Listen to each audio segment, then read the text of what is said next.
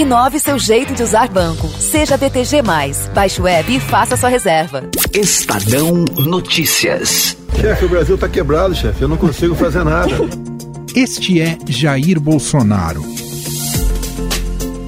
Falando a apoiadores na saída do Palácio da Alvorada, nesta terça-feira, 5 de janeiro, no seu primeiro dia de trabalho em 2021. Na ocasião, o presidente falou sobre as mudanças na tabela do imposto de renda, uma de suas principais promessas de campanha, que depois de dois anos de governo ainda não saiu do papel.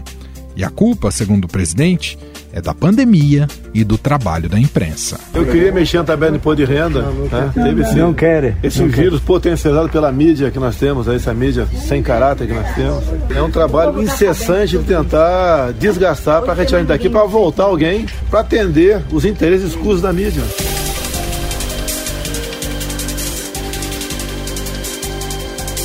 A fala do presidente repercutiu entre economistas e investidores e também internamente entre agentes do governo e membros da equipe econômica.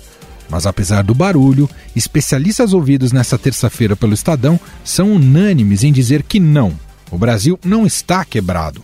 Contudo, vive um momento complicado e com a necessidade urgente de medidas e reformas para manter a estabilidade de suas contas públicas. Além disso, vale lembrar o país tem mais de 14 milhões de desempregados e está prestes a ver as consequências do fim do auxílio emergencial, que foi concedido em função da crise provocada pelo coronavírus. Mas, se o presidente não consegue fazer nada, o que será dos brasileiros neste ano de 2021, em que a Covid-19 continua provocando estragos, não apenas na saúde, mas também na economia? Nesta quarta-feira, a Caixa Econômica Federal liberou o último saque de 300 reais do auxílio emergencial. Com isso, a partir de fevereiro, mais de 67 milhões de brasileiros impactados pela pandemia terão que se virar nos 30 para ter o básico. Está marcado para 31 de janeiro desse ano, acaba o auxílio emergencial, que já foi 600, caiu para 300 e ele acaba.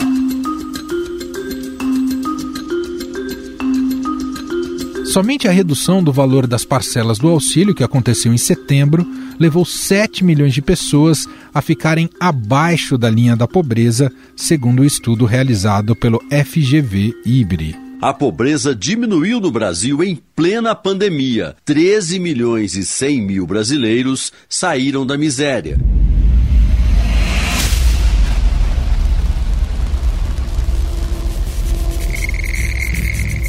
Vale lembrar que o auxílio emergencial não beneficiou somente pessoas, mas também o país, já que manteve a queda do PIB menor do que se previa, puxada principalmente pelo consumo das famílias. Com o dinheiro, as pessoas mantiveram suas compras, o que estimulou os setores da economia. Uma prova disso foi o aumento da inflação puxada pelos alimentos. Com a pandemia, os brasileiros compraram mais comida. Além disso, o dólar valorizado tornou os nossos produtos mais competitivos lá fora e faltou mercadoria no mercado interno. É a lei da oferta e da procura.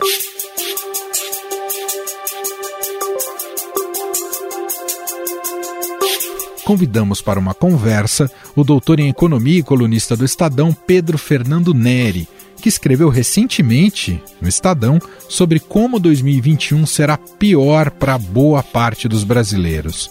E aqui ele nos explica o porquê dessa análise.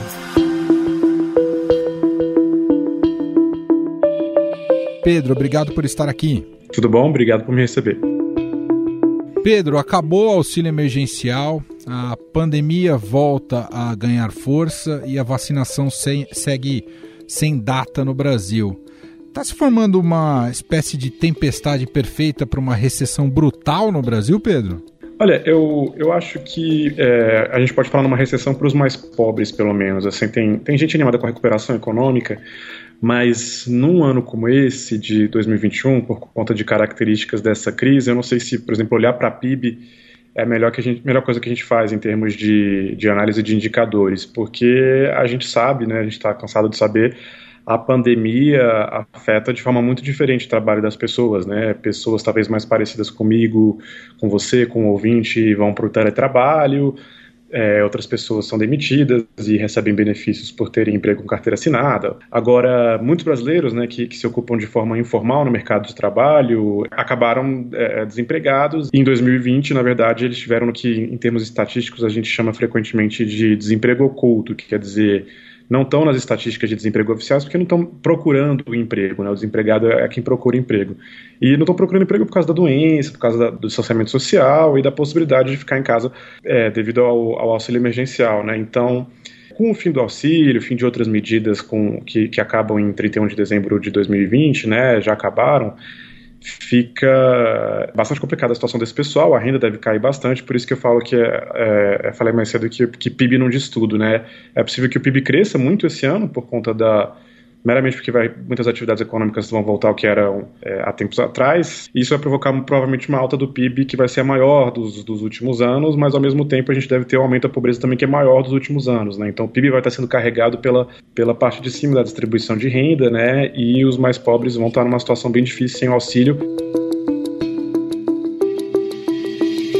Não vai ter saída em algum momento para a equipe econômica se o quadro agravar, especialmente por conta da pandemia, Pedro? Vai precisar achar um meio de transferir renda? Meio tem, o que é sempre difícil é a, é a, política, né? Assim, a gente tem um, um orçamento que gasta 1 trilhão e 500 bilhões de reais por ano, isso com o teto de gastos, né? Esse é mais ou menos o valor do teto de gastos.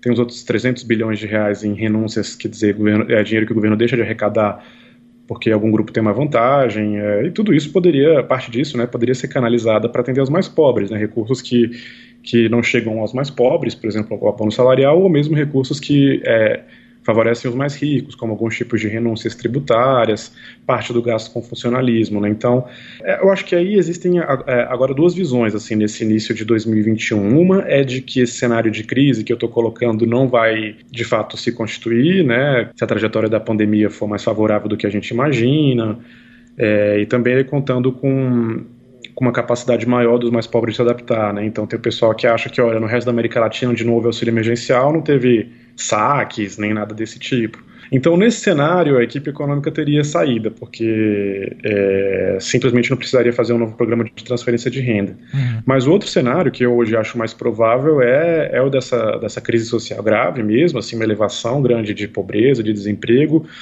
e é, um descontentamento grande, né, uma inquietação grande na população. Né, e se a gente olha a trajetória das pesquisas de opinião nos últimos meses e ao longo do, do próprio mandato do presidente, a gente vê que ao longo de 2020 ele perdeu parte do apoio que ele tinha entre grupos é, mais ricos, mas uma, uma, uma, compensação por, por parte de grupos que não votaram no presidente, não apoiavam mais, passaram a apoiar em plena pandemia.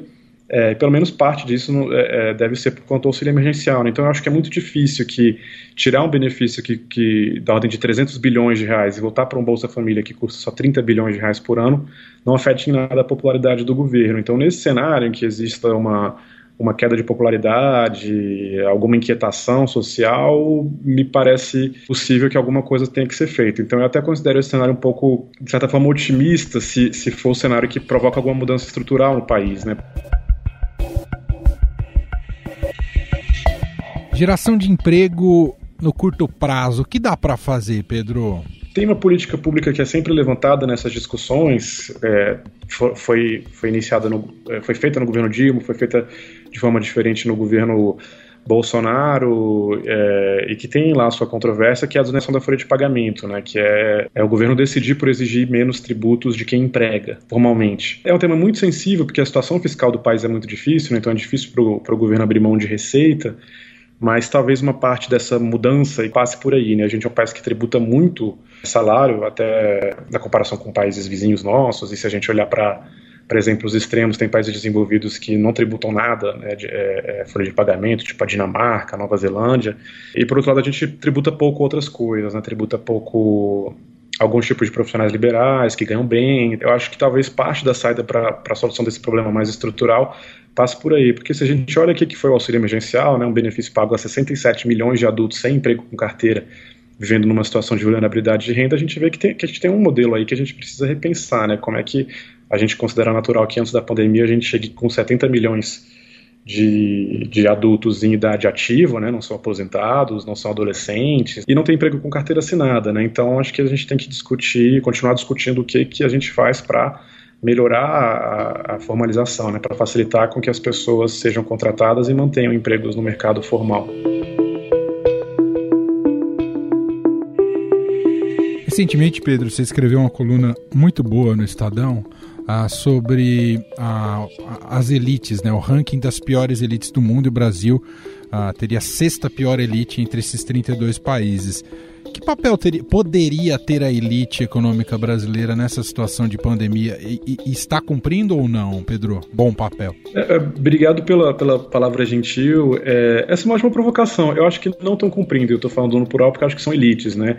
Então eu acho que, dessa experiência, inclusive, de participar do debate público no jornal, a gente vê que se você cutuca alguma vantagem, que algumas pessoas chamariam de privilégio, sempre vai ter nos comentários, nas mensagens que você recebe, ah, mas por que você não fala desse outro? Né? E se você fala desse outro, vai vir falar, ah, por que você não fala do outro?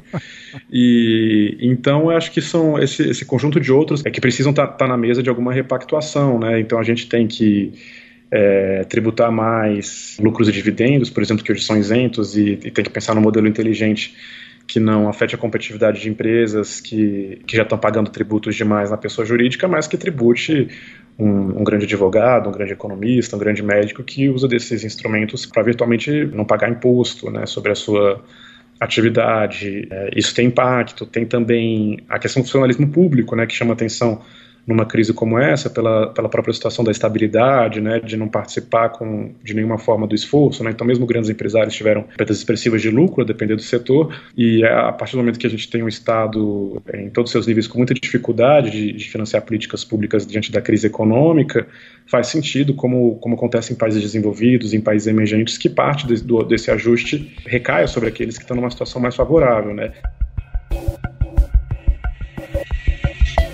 E isso não é vilanizar, demonizar servidor público, nem nada disso, também reconhecendo as diferenças que existem dentro do próprio serviço público, mas faz sentido para mim, por exemplo, que a gente suspenda o aumento do teto remuneratório que foi feito em 2018 até que as coisas voltem ao normal. Né? Não tem para que a gente continue pagando o aumento do teto ou os aumentos salariais numa situação é, como essa, né? A perda social aí de bem-estar é, seria mínima, né? Gera uma insatisfação, uma frustração, é claro, mas você não está deixando ninguém nem perto de ser vulnerável, ao, ao passo que você pode ajudar a proteger os, os, os, os, realmente excluídos e também, se for o caso, subsidiar contratações, subsidiar emprego formal, treinamento, esse tipo de coisa que a gente precisa, né? Gente, esse é o Pedro Fernando Neri. Convido demais a acompanhar as colunas dele no Estadão. Só procurar lá por Pedro Fernando Neri ou também em suas redes sociais, uh, no Twitter, ah, sempre muito bom poder seguir, acompanhar e as reflexões que traz sobre o Brasil e nossas políticas econômicas. Pedro, muito gentil você atender aqui a nossa reportagem. Um abraço e até a próxima, viu? Eu que agradeço, mano. Até a próxima.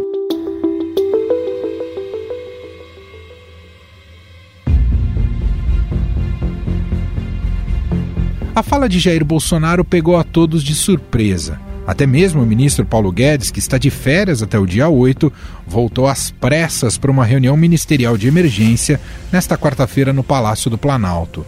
Além dele, outros 16 ministros foram chamados. O Planalto não divulgou o tema da reunião, mas pelas repercussões negativas que a declaração do presidente trouxe, principalmente pensando no mercado, a conversa girou em torno do assunto.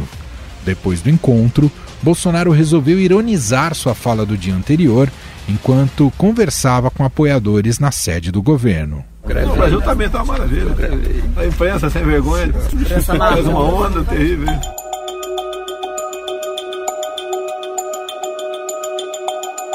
Aqui no Estadão, quem acompanha todo o clima em Brasília e na pasta do ministro Paulo Guedes é a repórter especial e colunista de economia Adriana Fernandes.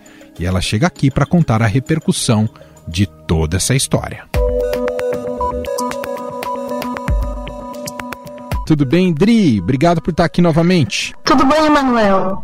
Teve uma reação monumental após a declaração do presidente Jair Bolsonaro de que o Brasil está quebrado. Aliás, o próprio Bolsonaro, nesta quarta-feira, tentou minimizar e disse que o Brasil está uma maravilha. Houve também nessa quarta-feira uma reunião ministerial. Imagino que essa fala, também internamente no Ministério da Economia, deve ter despertado alguma animosidade. Paulo Guedes, inclusive, interrompeu as férias dele para participar dessa reunião de quarta-feira. O que está pegando internamente no governo nessa parte econômica? Essa frase tem duas combinações. Uma que ele diz que não pode fazer nada, que porque o Brasil está quebrado. Mas por trás dessa declaração estava uma resposta do presidente ao apoiador que cobrava né, a correção da tabela do imposto de renda da pessoa física. O presidente, como o candidatos eh, na eleição de 2018, né, eles prometeram essa correção da tabela, aumentando a faixa de isenção. Hoje, essa isenção está em R$ 1.900 e Bolsonaro, na eleição, prometeu para 5 mil reais, uma fatura muito cara para a equipe econômica que em nenhum momento conseguiu garantir essa promessa. Então ele solta essa frase para dizer ao apoiador que não poderia dar a correção, justamente porque o Brasil estava quebrado. Mas é uma fala ruim para um presidente, por isso teve essa repercussão. O ministro Paulo Guedes ele tentou aí minimizar, dizendo que Bolsonaro estava falando não do Brasil, mas do setor público. Acontece que em nenhum momento houve dúvida de que o presidente estava falando das contas públicas. Aliás, eu queria te ouvir um pouco mais sobre a questão de fundo que motivou a declaração do Bolsonaro sobre a tabela do imposto de renda. Nesses dois anos, o governo se movimentou para cumprir essa promessa, Adri? O presidente com certeza não se moveu, né? O ministro Paulo Guedes, inclusive, diz que não, sabe, Manuel, mas ainda quer emplacar a nova CPMF, que é o imposto digital. Para conseguir isso, ele chegou para o presidente no meio da pandemia e disse que se houvesse a, a nova CPMF, uma parte seria destinada para atender uma parcela dessa promessa, né? Garantia a isenção até 3 mil reais. E você sabe quanto custaria isso? 22 bilhões de reais, para você ver o tamanho da encrenca, da promessa do presidente. É bom lembrar também que foi uma promessa do candidato da oposição, o Fernando Haddad, também prometeu essa correção da faixa que muitos tributaristas avaliam como não sendo a melhor medida para garantir maior progressividade do sistema tributário. O que, que, é isso? Fazer com que os contribuintes, as pessoas que ganham menos, paguem proporcionalmente menos. Isso não acontece hoje no sistema tributário brasileiro, que ele é chamado de um sistema regressivo, porque proporcionalmente quem ganha mais paga menos do que os mais pobres. É isso que está em jogo. Adriano, o Brasil pode até não estar quebrado, mas fato é, e você conta pra gente no Estadão, que o Brasil está devendo na praça, é isso? Ah, tem isso também, Manuel. No meio dessa confusão toda, né, que o presidente da República fala que está quebrado, o Estadão antecipou, revelou que o governo não tinha pago, ou seja, tinha dado um calote, um aporte de capital que ele tinha que ter feito no banco do BRICS, né? Mas não foi só no banco do BRICS, no, na comunidade internacional dos organismos multilaterais são seis órgãos, são seis organismos, entre eles o Banco Interamericano de Desenvolvimento e outras agências multilaterais. Então é uma situação ruim, né, para o Brasil não ter, para o governo não ter conseguido garantir esses recursos. O problema todo é que a liderança do governo estava empenhada na aprovação de um PL o crédito para pagamento desses organismos multilaterais estava dentro desse PL e os parlamentares preferiram, inclusive com apoio das lideranças do governo, retirar para remanejar para obras da base do governo e também emendas parlamentares. Então, e agora a equipe econômica numa situação difícil, porque o Tribunal de Contas da União, o TCU, também já tinha cobrado uma solução para esses atrasos, né? com os organismos internacionais. No caso do BRICS, o Brasil é acionista. E essa, o que deixou de se pagar é justamente um aporte ao capital né, do banco que foi dividido entre os cinco países que integram esse grupo, né, que foi chamado, batizado de BRICS. Né. A gente passou principalmente o segundo semestre de 2020 relatando e analisando o enfraquecimento de Paulo Guedes no governo Bolsonaro. Queria entender o que você imagina de cenário para o ministro Paulo Guedes nesse 2021. Ele continua com aquele otimismo dele que a gente conhece tão bem, diz que o Brasil está com recuperação em V, etc e tal. Mas como é que está a situação dele para esse ano, hein, Dri? O ministro da Economia, por tradição, ele não pode perder o otimismo. Aqui Manteiga era Henrique Meirelles, Eduardo Guardi, para falar aí dos últimos ministros, isso faz parte, né? Mas o problema é que Paulo Guedes tem aí muita dificuldade, né? Governo todo voltado para a eleição de Arthur Lira, porque considera que se o outro grupo, né, que em oposição a Arthur Lira na Câmara, vai atrapalhar as reformas e vai atrapalhar a estratégia de política econômica. Nesse jogo de compromissos, acaba, é claro, entrando é, verbas e outros tipos de benesses e isso coloca a equipe econômica numa situação difícil, né? Então o ministro em muitos momentos tem que dizer não, mas ao mesmo tempo ele defende isso, ele não revela, claro, oficialmente a vitória de Arthur Lira, porque ele acha que com Arthur Lira vai ser muito mais fácil passar todas essas reformas que ele continua planejando, né? Tem um orçamento que não foi aprovado, tem a, a chamada PEC emergencial, que é a PEC com medidas de corte de gastos, tem a reforma tributária, tem a reforma administrativa, uma série aí de medidas chamadas de marcos regulatórios do setor elétrico. Então, são medidas que não avançaram em 2020, mas eu acho que, antes de tudo, o que a economia vai ter que enfrentar nesse momento é encontrar, fazer novas medidas para o enfrentamento da Covid. Muito bem, essa é a Adriana Fernandes, repórter e colunista de economia do Estadão, mais uma vez participando aqui com a gente no podcast. Obrigado, Fildri. Obrigado, até mais, Emanuel.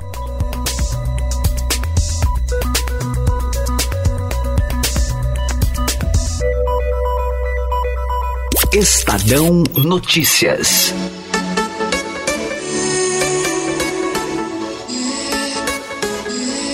E este foi o Estadão Notícias de hoje, quinta-feira, 7 de janeiro de 2021. A apresentação foi minha, Emanuel Bonfim. Na produção e edição tem a dupla Gustavo Lopes e Bárbara Rubira. E na montagem e sonorização, Moacir Biasi. Diretor de jornalismo do Grupo Estado, João Fábio Caminoto. E você pode mandar um e-mail aqui pra gente. O endereço é podcast.estadão.com. Um abraço para você e até mais. Estadão Notícias. Inove seu jeito de usar banco. Seja BTG. Baixe o app e faça sua reserva.